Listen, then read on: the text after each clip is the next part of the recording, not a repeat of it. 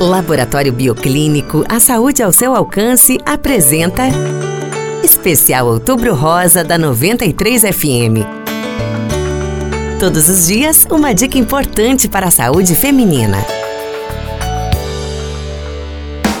Nesse início do Outubro Rosa, nós estamos falando sobre o câncer do colo do útero. E mesmo com todos os cuidados, a realização do exame, que é o Papa Nicolau, e a vacinação, quando diagnosticado esse tipo de câncer, o tratamento para cada caso deve ser avaliado e orientado por um médico especialista. Entre os tratamentos para o câncer do colo do útero estão a quimioterapia, a radioterapia e a cirurgia. O tipo de tratamento dependerá do estágio de evolução da doença, do tamanho do tumor, além de fatores pessoais, como idade da paciente e o desejo de ter filhos. Se confirmada a presença de lesão precursora, ela poderá ser tratada a nível ambulatorial por meio de uma eletrocirurgia. É por isso que, na dúvida, procure o seu médico e faça seus exames periodicamente. Nós do Bioclínico sentimos orgulho do nosso trabalho, da nossa história, dos nossos desafios.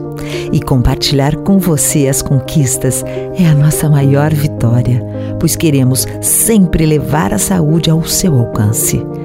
Obrigada a todos que elegeram o Bioclínico pelo quarto ano consecutivo o melhor laboratório de Sinop. Laboratório Bioclínico, a cada ano um novo desafio.